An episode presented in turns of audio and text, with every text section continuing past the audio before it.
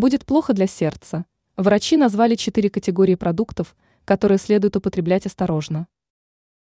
Присутствие в рационе соли, трансжиров, белого сахара и алкоголя создает дополнительные риски для развития сердечных болезней. Эксперты сходятся во мнении, что четыре категории продуктов следует употреблять осторожно, чтобы не навредить одному из важнейших органов. Сердце называют биологическим насосом, который питается тем, что перекачивает. Много соли.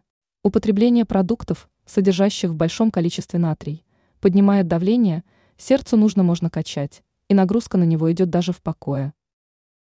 Маргарины и трансжиры. Продукты, в составе которых присутствуют маргарины, пальмовые жиры, трансжиры, искусственные сыры, а также фастфуд, сгущают кровь и откладываются в виде холестерина. Белый сахар. Сладкие соки, газированные напитки, десерты, шоколадки плохо влияют на работу сердца. От употребления таких продуктов нужно отказаться. Алкогольные напитки. Один из опаснейших напитков, который вреден для сердца и здоровья в целом.